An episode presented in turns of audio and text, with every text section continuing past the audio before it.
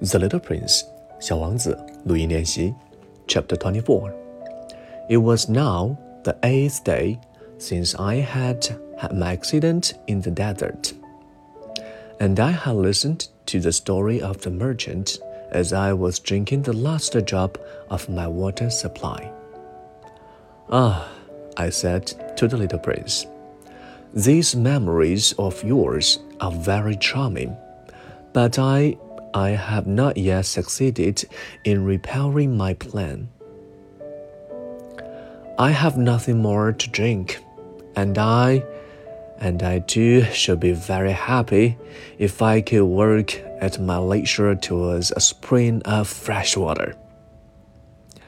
My friend the fox, the little prince said to me, My dear little man, this is no longer a matter that has anything to do with the fox. Why not? Because I am about to die of thirst. He did not follow my reasoning, and he answered me. It is a good thing to have had a friend, even if one is about to die. I, for instance, am very glad to have had a fox as a friend. He had no way of guessing the danger. I said to myself, He has never been either hungry or thirsty. A little sunshine is all he needs. But he looked at me steadily and replied to my thought. I'm thirsty too. Let us look for a well.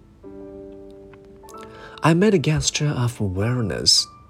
It is absurd to look for a well at random in the immensity of the desert. But nevertheless, we start working. When we had trudged along for several hours, in silence the darkness fell and the stars began to come out. Thirst had made me a little feverish, and I looked at them as if I were in a dream. The little prince's last words came reeling back into my memory. Then you are thirsty too? I demanded. But he did not reply to my question. He merely said to me, Water may also be good for the heart. I did not understand this answer, but I said nothing. I knew very well that it was impossible to cross examine him. He was tired. He sat down.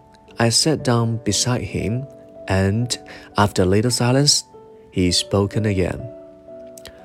The stars are beautiful because a flower that cannot be seen. I replied, Yes, that is so. And without saying anything more, I looked across the ridge of the sand that were stretched out before us in the moonlight. The desert is beautiful, the little prince added. And that was true. I have always loved the desert. One sits down on a desert sand dune, says nothing, hears nothing. Yet through the silence something throb and gleams. What makes the desert beautiful? said the little prince. Is that somewhere is hide a well? I was astonished by a sudden understanding of that my mysterious radiation of the sense. When I was a little boy, I lived in an old house, and legend told us that a treasure was buried there. To be sure, no one had ever known how to find it. Perhaps no one had ever even looked for it. But it cast an enchantment over that house my home was hiding a secret in the depths of his heart. Yes, I said to the little prince.